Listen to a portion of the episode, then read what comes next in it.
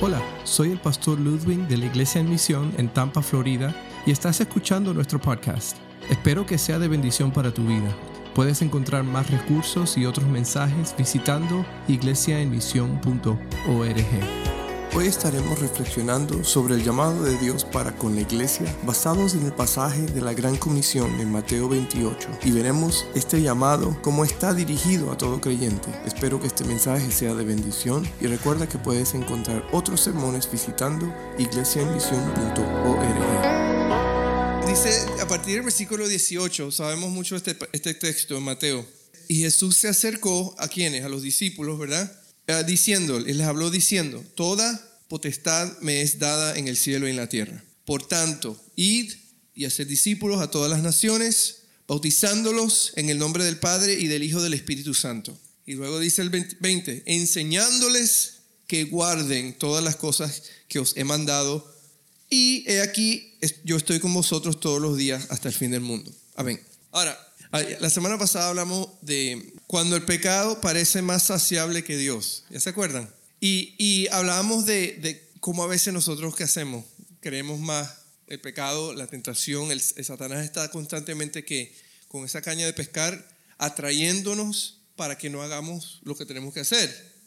Y hablamos de, que el pecado es pecado de comisión y pecado de omisión. y hablamos de esa diferencia. Pecado de comisión son pecados que nosotros, cosas que hacemos que no tenemos, para ponerlos más simple, pecados que, cosas que hacemos que no tenemos que hacer. Ejemplo, robar. No tenemos que, no debemos robar, y eso es pecado de comisión porque lo estamos haciendo, es algo que hacemos. Pero también existe el pecado de omisión, que el pecado de omisión es cuando que dejamos de hacer lo que tenemos que hacer. Y yo creo que eso se acerca más a, a lo que el cristiano, con lo que el cristiano lucha. Porque ya nosotros no hacemos qué? Nosotros sabemos, no, yo no voy a robar, yo no voy a tomar lo que no es mío, ¿verdad? Generalmente cuando venimos a ser cristianos, eso es lo primero, eso, eso como que ya automáticamente, no, no, ya no, ya porque ya sabemos identificarlo y sabemos que es malo y ahora tenemos la fuerza para no hacerlo. Hábitos que hacíamos que ya no, no tengo que dejar de hacer cosas. Pero el pecado de omisión yo creo que es un, pecado más presente en la vida nuestra. Porque el pecado de omisión tiene que más, más que ver con cosas que no estamos haciendo que debemos hacer. Y sabemos que como cristianos, nosotros no hacemos nada para nuestra salvación, porque ya Cristo pagó, ya Cristo hizo la obra completa en nosotros. Pero a veces como cristianos nos quedamos muy, muy, muy cómodos en hacer cosas o, en ser obedientes a Dios en lo que Él nos pide hacer, simplemente por comodidad, por qué sé yo.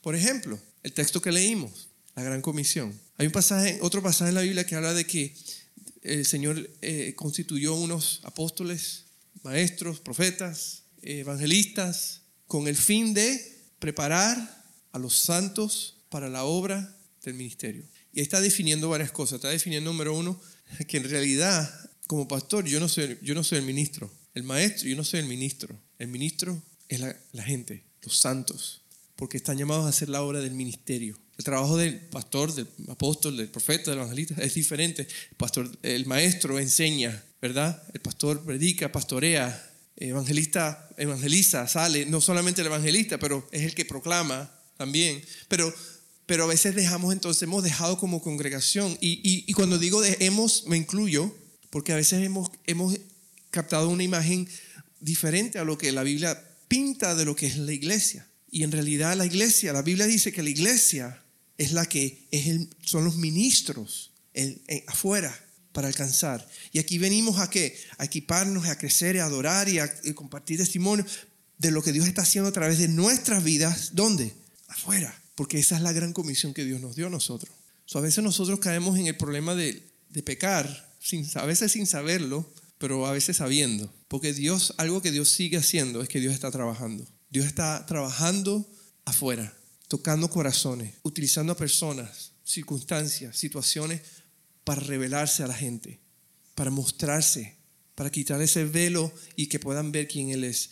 Pero Él nos da a nosotros como hijos de Dios la tarea principal de, ir y de compartir ese mensaje. Pensando yo, ¿cómo voy a, hablar de cómo combatir el pecado? Pues la mejor manera yo creo que combatir, combatir el, el pecado es haciendo lo que tenemos que hacer, ocupándonos en los asuntos de Dios.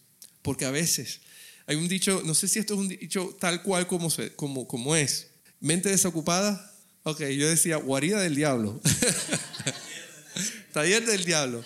Y como hijos de Dios, nosotros tenemos suficiente que hacer, porque Dios nos ha encomendado la gran comisión, Dios nos ha encomendado y nos ha dado todo lo que necesitamos para cumplir esa tarea, ¿verdad?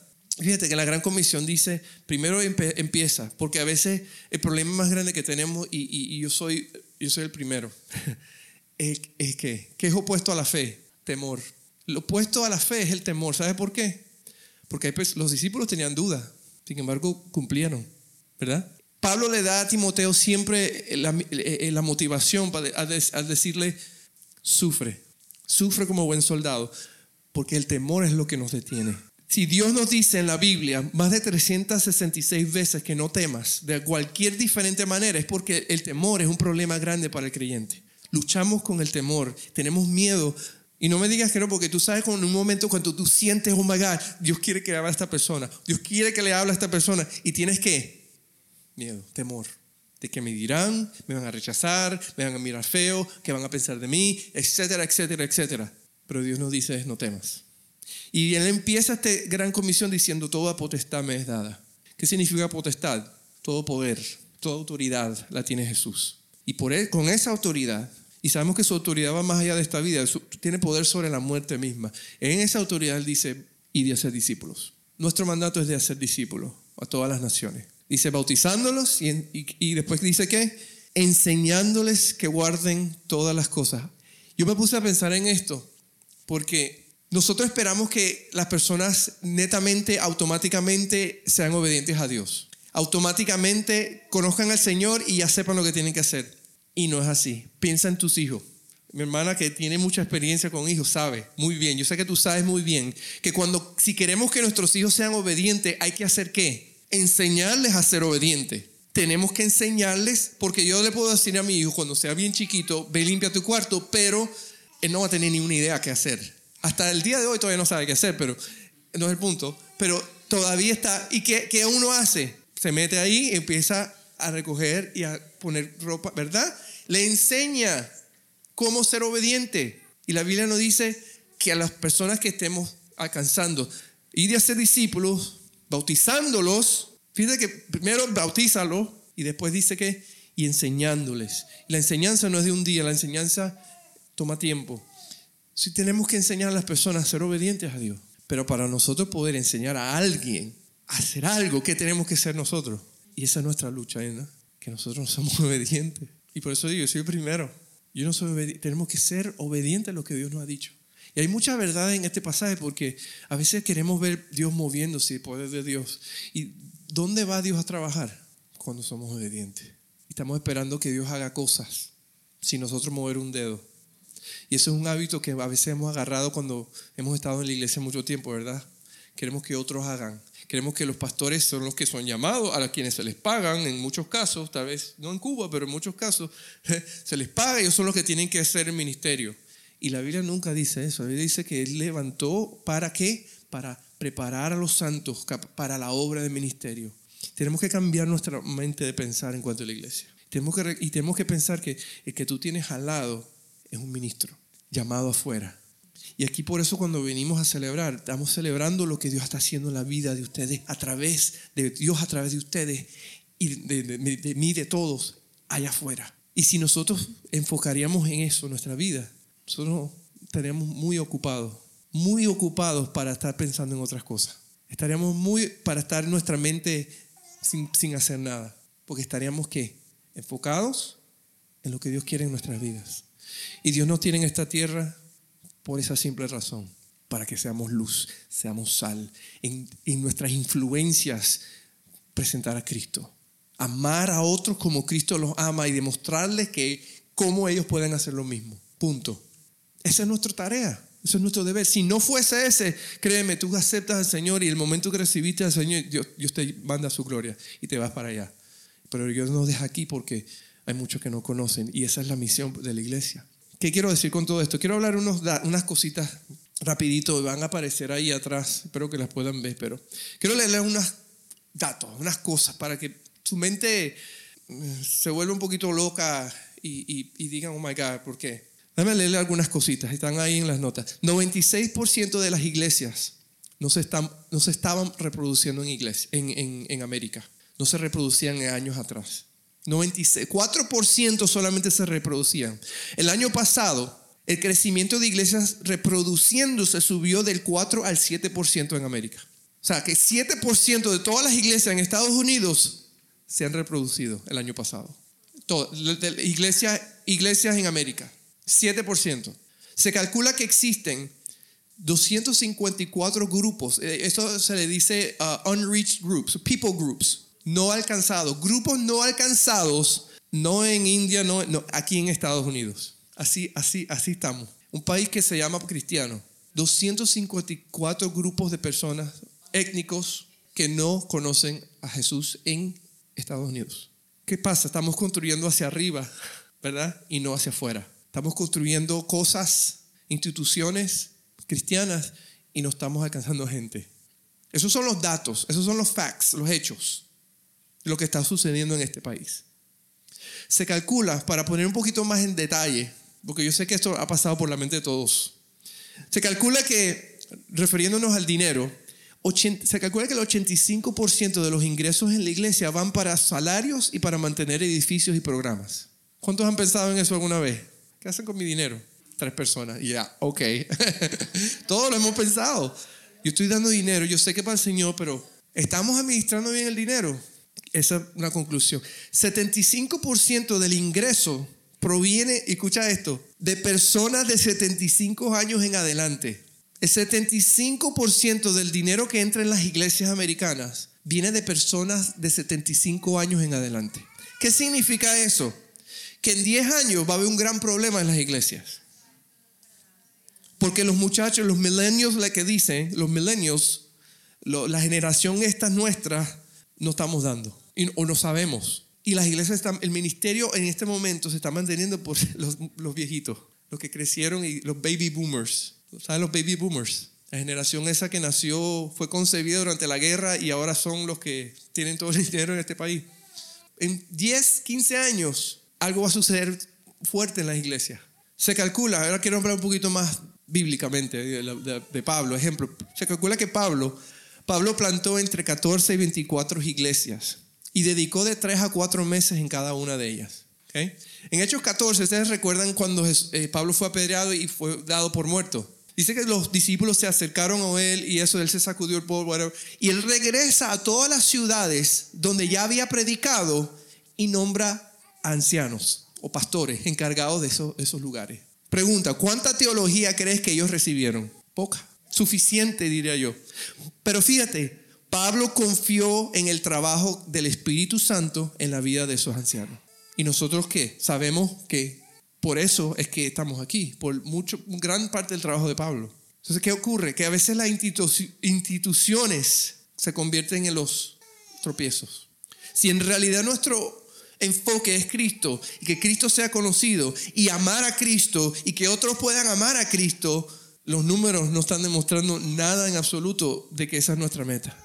39 de los 40 milagros en, los, en el libro de los hechos ocurrieron fuera de la iglesia. John Maxwell, un autor conocido, dice que el 63% de las personas nunca irán a la iglesia. Sin embargo, ahí es donde tenemos todo el dinero, ¿verdad? Ahí es donde tenemos todos los programas, todas las actividades, en fin. ¿Alguna de ustedes alguna vez ha estado viviendo cerca de una mezquita o de un templo judío, cualquier cosa de esa? ¿Alguna vez? No, nunca. ¿Sí? ¿Así ustedes? ¿Alguna vez ustedes en un momento de, debilidad o de, de, depresión, alguna vez se le ocurrió a ustedes decir, ¿sabes qué? Chico, déjame, déjame ir al templo budista a ver si yo puedo... ¿Verdad que nunca? Nunca se nos ha ocurrido decir nosotros, ¿sabes qué? Yo, yo, creo que hoy, yo creo que hoy voy a tratar a ver si reencuentro algo. No. Sin embargo, es así como nosotros actuamos como iglesia. Nosotros creemos que la gente, por algún milagro, va a decir, ¿sabes qué? Yo creo que voy a ir a la iglesia evangélica. La gente no está interesada en venir a la iglesia. Han escuchado suficiente sobre la iglesia para decir, ¿sabes qué? Todos son iguales. Nunca. Hay gente que nunca va a pisar una iglesia. Y esa es la verdad. Sin embargo, seguimos invirtiendo, invirtiendo, invirtiendo para mantenernos nosotros felices, para ser atractivos. Y la gente se está muriendo sin Cristo. Y la gran comisión no ha cambiado. Y perdonen que lo haga sentir mal si se sienten mal, pero esa es la realidad. Porque yo me siento mal por eso. La gente está muriendo sin Cristo. Y fíjate que la gran comisión, el, el, el evangelismo y el discipulado son el mensaje central de ese llamado de Dios. Ir y hacer discípulos. Y nos dice, bautizándolos, enseñándoles a ser obedientes. Ahora, ¿cómo queremos ser recordados nosotros? Mateo 25, muchos dicen que este, este es lo que uno quiere en el ataúd, en, el, en la tumba, ¿no? En la piedra de la tumba. Eh, bien, buen siervo y fiel, sobre poco has sido fiel, sobre mucho te pondré. ¿Qué hacemos entonces? ¿Dónde empezamos?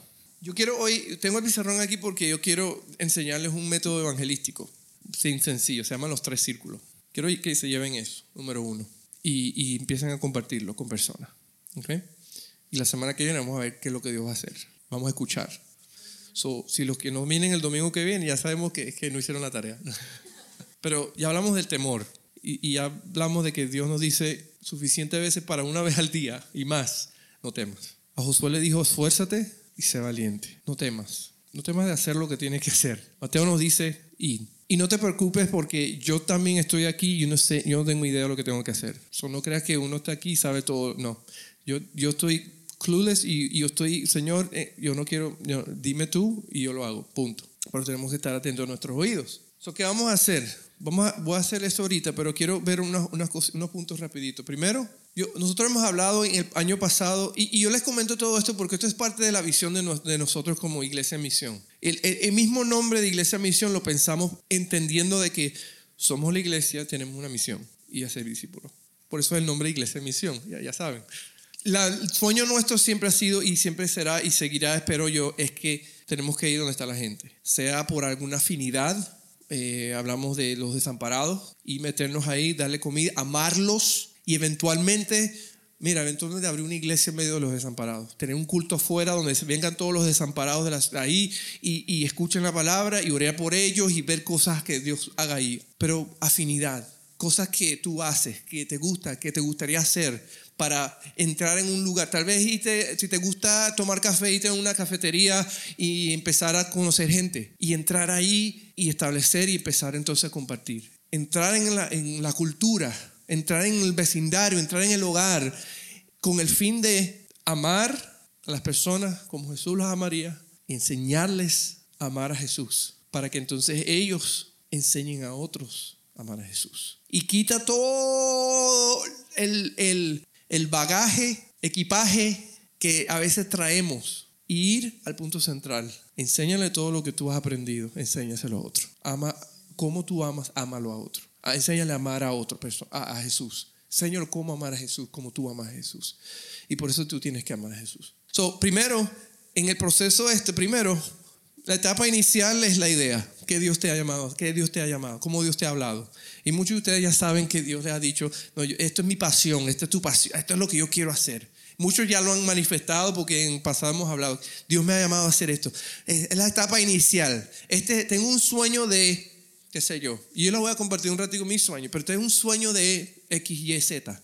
¿Cuál es tu sueño? ¿Cómo Dios te ha formado? No tienes idea cuál es tu sueño. ¿Cómo Dios te ha formado a ti? ¿Qué es lo que es tu pasión? ¿Qué es lo que te gusta? ¿Qué es lo que siempre te, te ha gustado? O tal vez Tal vez una necesidad que está a tu alrededor. ¿Cuál es la necesidad que tú has visto? Eh, en el discipulado, mi experiencia con Dios, el autor dice, si tú ves una necesidad es que Dios te está invitando a unirte ahí. ¿Cuál es la necesidad que hay a tu alrededor? Tú tienes, tú, yo no puedo pensar eso, tú tienes que pensar eso en tu, en tu entorno, en tu cultura, en tu, en tu vida. ¿Dónde está esa, esa, necesidad? Y empezar a soñar. Número dos, entonces viene la etapa, vamos a hacer la etapa de experimentación. La etapa de experimentación va a ser empezar fijar fecha. Bueno, tal día voy a empezar solo. Yo me acuerdo cuando fuimos en, Miami, fuimos a, empezamos un ministerio de, de, desamparados y empezamos yo y dos muchachos, nos pusimos eh, mochilas con sándwiches y nos fuimos a caminar las calles.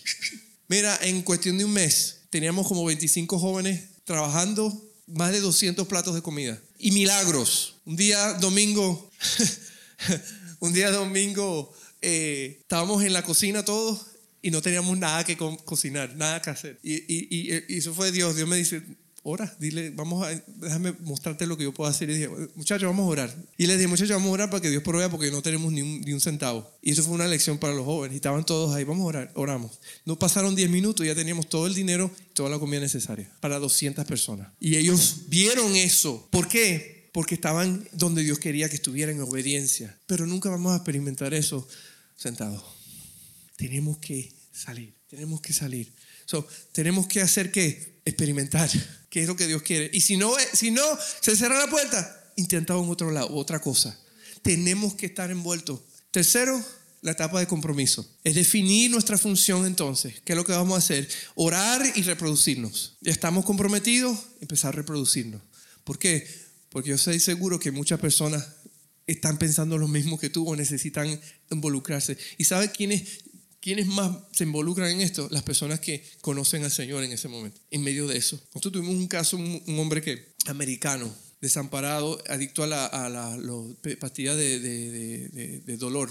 Y, y lo, lo, conocimos porque estamos repartiendo comida. Eso fue en West Palm Beach. Y ahí tenemos un ministerio más sólido de jóvenes que salían. Y uno de mis discípulos, Juan, él, él, Dios le puso en su corazón y nosotros nos fuimos y él, y él decidió, ese se quedó encargado y este hombre lo conoció y él entonces, no, no, no habíamos ido todavía.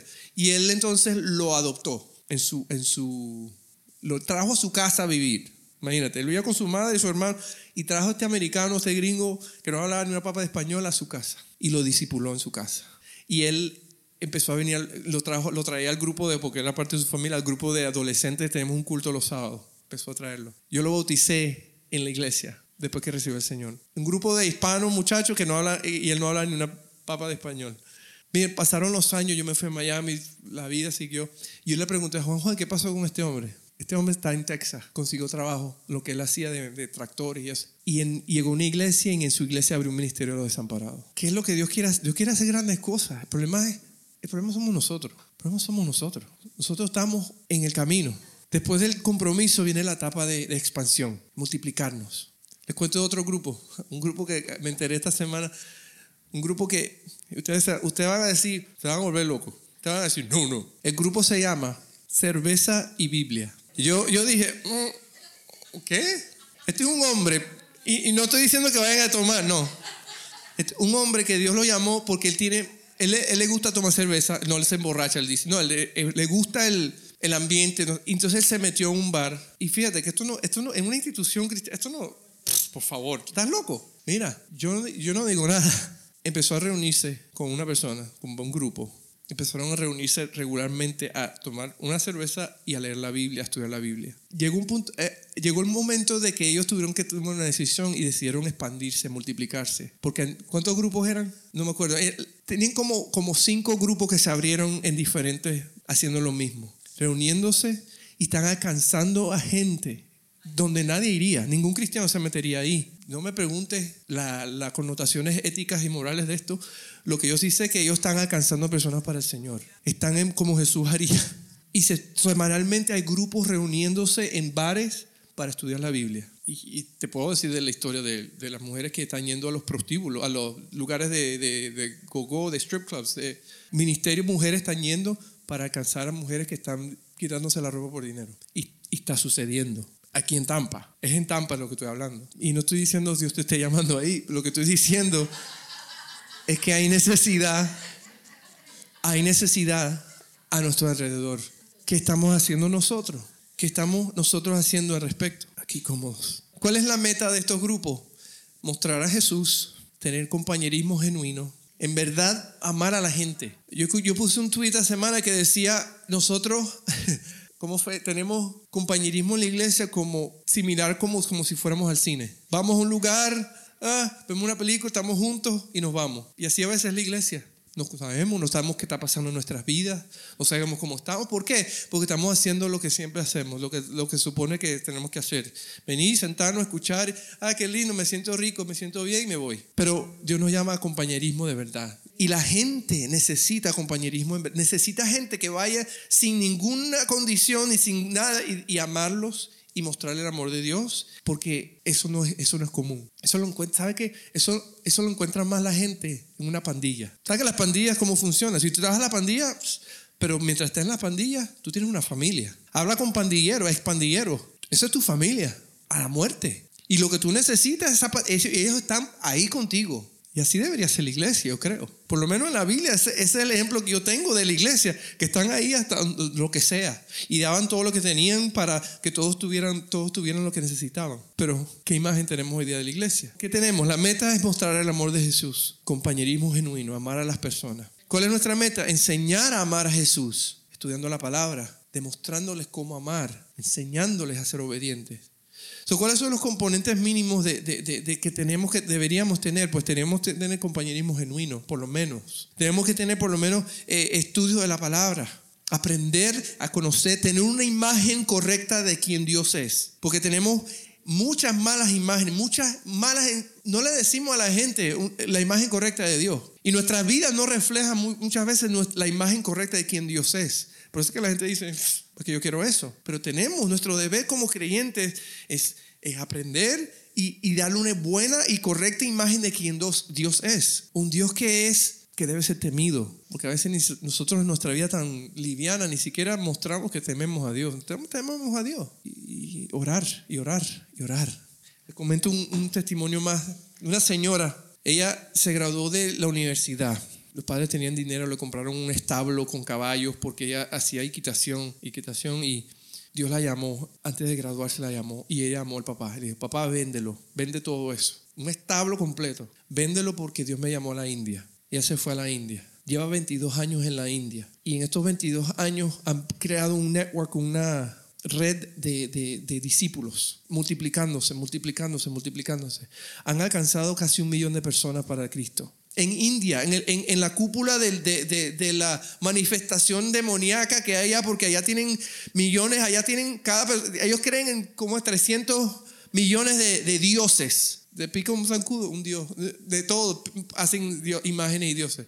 Y ella entró en ese lugar hace 22 años y ella, ella ha contado y cuenta, tiene un libro que le compré a mi esposa, de los testimonios de las cosas que Dios está haciendo. Han rescatado más de 60 mil niños que han sido traficados en el ambiente sexual, porque ese es un problema grande que existe allá. Han, han trazado el mapa de India y han dividido y subdividido todo el territorio y han estado y empezado a mostrar gráficos de año tras año cómo se han empezado a, cubrir el país con iglesias en casa. Empezar a cubrir la, eh, eh, eh, a India. Otro testimonio de un hombre que está en su iglesia, tiene, tiene como, no sé, 50, 100 muchachas ahí sentadas y, y cómo habla de ese hombre, que ese hombre era un hombre endemoniado, que andaba en la calle desnudo tirándole piedra a la gente y ellos entraron ahí, oraron por él, el Señor, Dios hizo la obra en él y ahora es el pastor ahí. ¿Y cómo se ha llenado ese lugar? Porque ellos habían visto, ¿no se parece algo de eso a ustedes? ¿No, no, se recuerdan algo? Vieron a este hombre que era eso y ahora Dios lo ha transformado. ¿No, ¿No se recuerdan algo en la Biblia de eso? De que Dios sigue trabajando. El problema es que tenemos que ir, tenemos que ir. Espero que hayas disfrutado de este podcast en este día y recuerda visitar nuestra página iglesiaemisión.org donde encontrarás más recursos para el día a día.